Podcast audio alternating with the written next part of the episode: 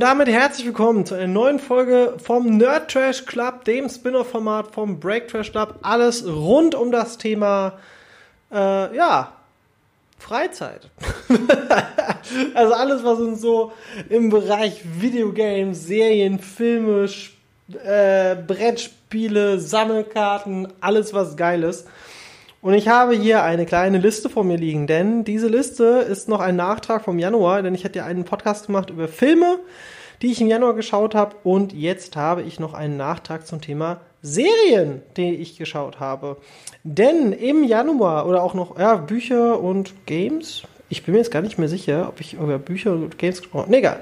Ähm, und Doku. So, Dokumentation, das Dilemma mit den sozialen Medien auf Netflix verfügbar. Übrigens, die Folge ist von keinem gesponsert. Das ist alles meine äh, freie Meinung zum Thema, wie ich etwas empfinde in Bezug auf ähm, ja, äh, die Serien und Filme. Und ich nenne die Plattform nur, falls ihr das selbst nachgucken wollt. Aber wie gesagt, äh, unbezahlte Werbung an dieser Stelle. So, oder Hashtag unbezahlte Werbung ist ja schon ein bisschen unser Running Gag. Okay, das Dilemma mit den sozialen Medien. Das hat meinen kompletten sozialen Medienkonsum umgeworfen ohne Ende. Denn es ist so, dass ähm, in anderthalb Stunden, sind es anderthalb Stunden circa, wird einem sehr krass gezeigt, wie extrem Facebook und Co. funktionieren und uns manipulieren. Boah. Also zum einen ich nutze soziale Medien momentan nur für die Arbeit. Ganz selten, dass ich mal wirklich durch Instagram oder sowas durchscrolle. Zum Beispiel TikTok habe ich sogar schon gelöscht, weil das war für mich einfach nur noch Zeitverbrennung. Ähm, und das tut mir unheimlich gut. Ja, äh, Facebook scrolle ich ab und zu mal durch, auch wegen den Magic News. Aber das ist extrem selten geworden. Ne? Also, ich meine, das hängt ja auch mit meiner Arbeit ein bisschen zusammen. Und diese Doku sollte jeder gesehen haben. Einfach nur mal, um zu verstehen, wie es funktioniert. Ich sage jetzt nicht, oh, alle aufhören, Facebook zu benutzen. Nee. Ähm, aber mal für sich bewusst werden, was man da eigentlich konsumiert. Das ist genau wie mit zum Beispiel ähm, Zigaretten. Na, nehmen wir mal so als Beispiel. Ich möchte das niemandem ausreden, muss jeder für sich selbst entscheiden, aber ihr sollt euch mal vielleicht darüber informieren, was eigentlich in der Zigarette drin ist. So, das ist so zum Beispiel, ne, ist ja, ist ja cool. So, so. Jetzt habe ich genug äh, hier äh, Moralapostel gespielt. Ähm, kann ich sehr empfehlen. Äh, das Dilemma mit den sozialen Medien hat von mir 8 von 10 Punkten bekommen. Stark. Ähm, bevor ich zu den Serien komme, was ja so ein bisschen der Ausläufer ist am Ende, ähm, ich habe zwei Bücher gelesen, beziehungsweise ich habe zwei Hörbücher gehört. Und zwar ist das einmal Das Leben ist zu kurz für später ähm, Im Ganzen habe ich sechs von zehn Punkten gegeben, weil ich. Mh, mm, es ist ein netter Ansatz. Äh, es wird quasi, ich glaube, es ein knapp vier Stunden Hörbuch. So, ja, was passiert, wenn ich in einem Jahr sterbe? Und ab heute lebe ich jeden Tag so, als würde ich auf meinen letzten Lebenstag zugehen. Ja, und auch die Entscheidung äh, zwischen Rationalität und äh, Machen nicht, äh, nicht zu zweifeln. Äh, alles in allem finde ich nicht verkehrt den Ansatz. Ich gebe dem Ganzen sechs von zehn Punkten, weil es mir wirklich ein paar sehr interessante Sichtweisen auf meinen Alltag gegeben hat. Aber am Ende fand ich die Story der Autorin dann doch nicht so extrem weltbewegend. Ähm, klar, es sind coole Sachen, die passiert sind und auch so diese Kleinigkeiten. Ich muss aber auch dazu sagen, ich habe schon sehr viele Bücher im, gerade im letzten Jahr äh, gelesen oder auch mir Kurse angeguckt oder was auch immer zu dem Thema, wie genieße ich eigentlich meinen Lebenstag oder Alltag so, dass ich keine Zeit verschwende. Und deswegen war es für mich jetzt nur eine 6 von 10. Ich glaube trotzdem, dass es sehr hörens, lesenswert ist, ja. So, das nächste war nicht labern, machen. Ähm, wie es der Name schon sagt, es war für mich auch wieder, ja, vieles wusste ich schon, aber es waren noch ein paar neue Sachen mit dabei, so zum Thema äh, ja, ich hätte ja oder ich könnte ja und hätte, hätte Fahrradkette und ach ja, wenn ich doch damals Bitcoin gekauft hätte. Nein, dann geh doch einfach hin und überleg dir doch einfach mal, was vielleicht das nächste Ding ist, ja. Ähm, wenn ihr jetzt sagt, so, ja, was ist das denn zum Beispiel? Ja, jetzt mal so kleine Werbung an der Stelle. Spielwareninvestor Podcast, hört da mal rein. Da habe ich gerade eine sehr schöne Folge veröffentlicht ähm, zum Thema, ich glaube, die heißt, wer ist Logan Paul? Das haben wir, glaub, zu dem Zeitpunkt, wo ich es hier aufnehme, haben wir das noch nicht bestimmt. Egal, schaut mal bei Spielwareninvestor Podcast rein, da habe ich eine sehr schöne Folge über das Thema gemacht, warum der sekundäre oder alternative Investmentmarkt in den nächsten Jahren steigt. Ähm, nicht labern, machen ist halt so ein Ding, einfach machen. Und so mache ich nämlich auch. Und deswegen fand ich das ein ganz gutes Buch. Sieben von zehn äh, ist als Hörbuch zweieinhalb Stunden oder so. Gut, kann man sich wirklich mal anhören. Gutes Buch. So. Auch nicht zu extrem übertrieben. Ne? Jetzt dieses, ich kann morgen einen Berg heben. Nein, nein, nein, das ist schon noch sehr bodenständig. Ähm, Serien. Ich habe zwei, vier, sechs, sieben Serien gesehen und Teile davon sind noch nicht fertig geschaut. Deswegen, ich werde bei den einzelnen Serien davon berichten, was ich mir, äh, wie ich das Ganze sehe, äh, also wie weit ich geschaut habe und wie meine Meinung dazu ist. Spoilerfrei, keine Panik.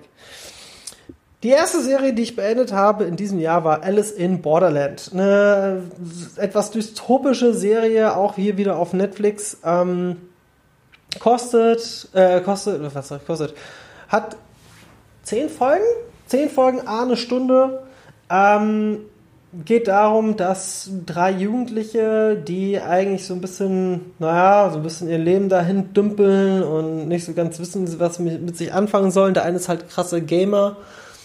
Und auf einmal kommen sie in so ein, also sie verstecken sich, weil sie von der Polizei gejagt werden, in einer öffentlichen Toilette an der Shibuya Station. Und dann kommen sie raus und auf einmal sind alle Menschen weg. Alle. Alle sind weg. Und nach so ein, zwei Tagen merken sie, ja, nee, da ist wirklich niemand. Da ist niemand.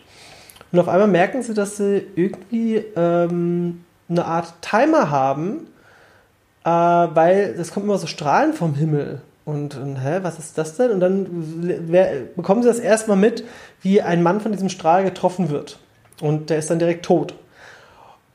Und sehr schnell merken sie, dass sie wieder wie eine Art gigantisches Spiel äh, gefangen sind, bei dem man quasi solche Quartettkarten äh, als Preis freischalten muss. Und bei den Spielen geht es halt äh, um Leben und Tod.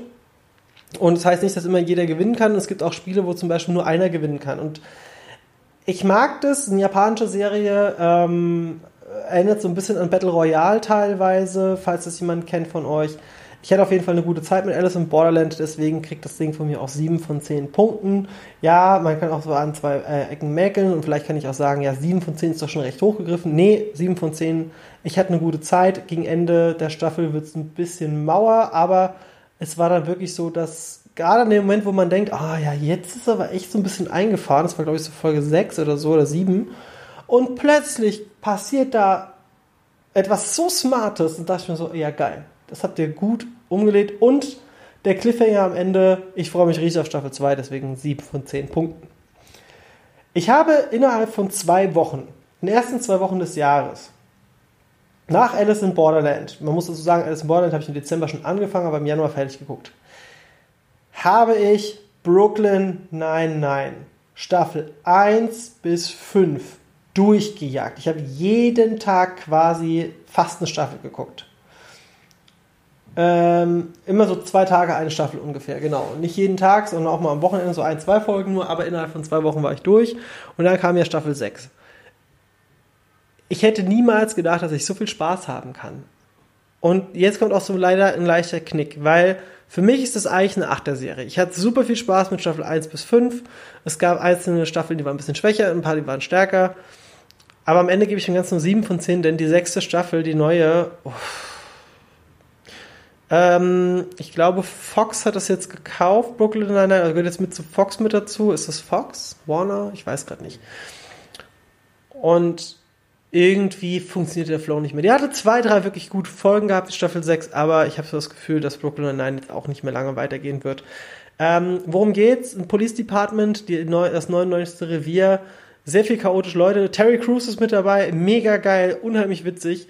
Ähm, und es geht halt so um den Alltag von Cops und dann der, ein sehr talentierter junger Cop, der aber auch ein ziemlicher Chaot ist, der auch so ein bisschen sein Leben nicht so ganz im Griff hat, obwohl er auf der Arbeit wirklich sehr, sehr gut ist und äh, jede Staffel hat noch mal so eine Halloween-Folge, wo es so darum geht, dass sie an Halloween sozusagen äh, etwas auf dem Revier so gegeneinander antreten. Das macht unheimlich viel Spaß. Brooklyn Nine-Nine sollte man trotzdem gesehen haben. Ist eine gute Serie. Deswegen 7 von 10 Punkten overall. Staffel 6, ich hoffe, dass sie mit Staffel 7 ähm, es besser machen. Die nächste Serie habe ich schon mal angefangen. Und die ist, glaube ich, die war auf Sky Ticket oder ist da, glaube ich, auch noch äh, für ein paar Wochen ähm, Lovecraft Country. Ich bin ein gigantisch großer Fan von H.P. Lovecraft und seinen Werken. Der Cthulhu-Mythos, alles rund um diese fiktionale äh, Horrorwelt der Alten und dieser Eldritch Horror, Arkham Horror. Mega gut. Habe ich schon in meinem Film drüber gesprochen mit äh, die, bei der Farbe aus dem All. Äh, in einer älteren Podcast-Folge könnt ihr das nochmal nachhören. Geil, wirklich. Und ich hatte die Staffel angefangen, die ersten zwei Folgen waren so, ja, und dann hat es aber richtig Fahrt aufgenommen. Und dann wurde es immer besser. Und das Finale hat mir sehr gut gefallen. Deswegen nach einem etwas langsameren Start eine stetige Steigerung, auch 7 von 10 Punkten hier nur für eine Staffel. Hat, also fand ich gut. Disenchanted Staffel 3. Ich bin noch nicht durch. Ich weiß auch nicht, ob ich überhaupt noch weiter gucke. Aber Disenchanted Staffel 1 hat mir sehr gut gefallen. Staffel 2, ähm, ja, habe ich anscheinend übersprungen. Ich bin mir nicht mehr sicher, ob ich die schon gesehen habe oder nicht. Aber Staffel 3, ähm, nee, das funktioniert irgendwie für mich nicht. Futurama hat als Spinner von den Simpsons sehr gut funktioniert. Stellt euch einfach vor, man nimmt den Humor von Matt Groening, den Erschaffer der Simpsons, der ja auch jetzt hier das Enchanted gemacht hat, und packt das Ganze ins Mittelalter, Fantasy-Setting, äh, teilweise ein bisschen mit Steampunk. Ey, ich will noch nicht eine finale Wertung abgeben, aber aktuell steht es bei mir eher auf 5 von 10, vielleicht eher 4 von 10. Wenn ich das Ganze nochmal richtig geguckt habe und die Muße habe, nochmal Staffel 2 nachzuholen, ähm, dann kann ich vielleicht noch eine objektivere Meinung sagen, aber Disenchanted Staffel 3, so die ersten zwei, drei Folgen, haben mich dann doch nicht so gecatcht. Fand auch die Thematik nicht so geil. Jetzt kommt ein Anime. Gintama. Ähm, Gintama ist ein Charakter, der die vierte Wand bricht. So ähnlich wie Deadpool. Stellt euch einfach Deadpool im Anime-Universum vor er ist sehr stark, äh, aber er ist auch so ein bisschen ein Chaot und er ist quasi ein Samurai, der in so einer Agentur arbeitet, in der äh, Alles-Agentur, die machen quasi alles. Und ähm, es wird sehr viel mit dieser vierten Wand äh, äh, quasi rumgeblödelt und äh, ey, ich hatte eine gute Zeit. Ich hatte wirklich eine gute Zeit mit Gintama. Es ist keine High-End-Serie. Äh, ich gebe den ganzen, äh, sagen wir mal, ich hätte eigentlich ursprünglich 6 von 10, aber eigentlich hatte ich wirklich eine gute Zeit. Also 7 von 10 ist mal zum Nebenher gucken super. Staffel 1 hat mir sehr gut gefallen und äh, ist jetzt aber auch kein, kein weltbewegendes, oh, das muss man gesehen haben. Was man gesehen haben muss, und das ist Wanderwisch. Wir sind noch nicht beim Finale angekommen, die Serie läuft aktuell ja noch und deswegen werde ich vielleicht auch nochmal für die Februar aufnehmen, aber ich rede jetzt mal von den Folgen, die im Januar rausgekommen sind. Ey, ich hatte so viel Bock da drauf und dann kam es raus und ich so, die erste Folge 50er Jahre Sitcom-mäßig. Was ist hier los? WandaVision? Äh, ist übrigens aus dem Marvel-Universum, für die, die nicht wissen, was das ist. Gibt's auf Disney Plus. Ähm, ist offiziell Kanon. Man sollte vielleicht Avengers Endgame gesehen haben, bevor man die Serie sich anschaut, weil sonst versteht man vielleicht gewisse Dinge nicht. Äh, gibt aber auch, wenn ihr sagt so, oh nee, Avengers Endgame, habe ich keinen Bock drauf, es geht mir zu lange. Äh, es gibt nochmal Marvel Legends auch auf Disney Plus, wo ihr euch nochmal quasi eine Zusammenfassung anschauen könnt, was mit den zwei Hauptcharakteren passiert ist, also mit Wanda und mit Vision. Und nach, also jetzt nur für die Folgen im Januar gebe ich schon 8 von 10. Meine Wertung für die Februar bzw. für die Finalstaffel wird wahrscheinlich eher höher ausfallen, denn die Serie funktioniert so unheimlich gut. Und WandaVision hat mir sehr viel Spaß gemacht. Jetzt kommt die letzte Serie, ähm, Lupin. Auch auf Netflix, Lupin äh, ist ein französischer Meisterdieb, der äh, in einer Romanreihe besch äh, beschrieben wird, wie er die größten Raubzüge der Welt macht. Wurde auch unter anderem als äh, Anime schon herausgebracht. Lupin III ähm, gab sogar eine Version, die äh, Hayao Miyazaki gemacht hat, der Erschaffer vieler Ghibli-Filme, wie zum Beispiel hier Shiros Reise ins Zauberland. Der hat sogar einen ähm, Lupin-Film gemacht. Aber wir reden jetzt nicht von Cartoon Lupin, sondern wir reden von der Realserie mit dem Schauspieler, den ihr vielleicht kennt aus Filmen wie zum Beispiel Ziemlich beste Freunde. Ähm, es geht darum, dass ein Mann einen Museumsraub macht, um seine Schulden zu bezahlen. Und dabei trickst er so ein bisschen diese Museumsleute aus. Und der adaptiert dafür da sehr viel den Charakter von Dupin ab. Jetzt denkt man im ersten Mal so, ja, das klingt jetzt aber nicht so geil. Ich dachte auch, es wäre nur ein Film, aber es ist eine Serie.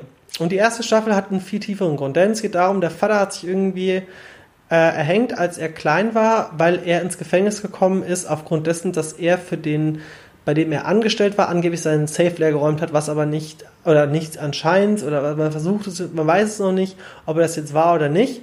Aber auf jeden Fall sein Sohn, damals noch äh, Teenager gewesen, ist quasi da äh, ja weiße geworden und ähm, jetzt als Erwachsener möchte er quasi diesen Fall aufdecken und dabei bedient er sich sehr viele Tricks.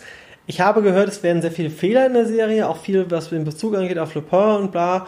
Aber für jemanden wie mich, der jetzt gesagt hat, also ich bin nicht so extrem tief in der Materie drin, auch hier hatte ich eine gute Zeit. Ich hatte wirklich eine gute Zeit. Also, ähm, war eine gute Serie. Ich freue mich auf Staffel 2. Hat auch ein, eine Folge gehabt, die fand ich phänomenal gut, hat aber auch ein, zwei Folgen gehabt, die fand ich so mittelmäßig. Deswegen Lupin auch 7 von 10. Und jetzt auch ein kleiner Zusatzhinweis. Ich habe mal wieder, endlich mal wieder Zeit gehabt zum Spielen, zum Zocken. Ich hatte mal Bock, wieder was zu zocken. Und was habe ich gezockt? Ich habe mal wieder Dark Souls reingeschmissen. Und ich dachte mir so, ja genau, du bist auf jeden Fall viel zu viel, viel zu masochistisch veranlagt. Dark Souls, eines der schwersten Videospiele aller Zeiten gefühlt ähm, hat den Grundbaustein gelegt für, äh, nicht den Grundbaustein für das Souls-Genre, das war Demon Souls, das war der Vorgänger, aber Dark Souls hat quasi so diesen Schritt in den Mainstream ähm, so ein bisschen vollführt und hat damit ein gigantisch großes Feld an upcoming Videogames rausgebracht. Äh, also dazu geführt, dass verschiedene Firmen dieses Thema adaptiert haben. Denn es geht darum, ich erkläre es ganz kurz, Dark Souls, ihr seid in einen Ritter, ein untoter Ritter in einem Verlies, der quasi ähm, durch einen anderen freikommt. Und man ist alles so ein bisschen kryptisch erzählt. Es gibt auch nicht so wirklich Zwischensequenzen, nur am Anfang und zwischendrin mal so ein, zwei kleine. Aber im Endeffekt äh, spielt das, spielt diese Geschichte anhand von Erzählungen der Charaktere, die man trifft und es ist alles sehr kryptisch und man muss sich auch so ein bisschen viel reindenken. Da gibt es unheimlich gute Kanäle, die das äh, auch ähm, beschrieben haben. Ich kann an dieser Stelle äh, von äh, Die Lage der Nation, der Podcast, bei dem auch der gute Dorian äh, Bacon-Zack mit dabei ist, der ja auch schon hier zu, zu Gast war. Ähm, äh, der Herr von Nerd Apocalypse an dieser Stelle liebe Grüße, denn die haben einen unheimlich tollen Dark Souls Podcast gemacht und den kann ich wärmstens empfehlen. Schau, hört doch da mal rein.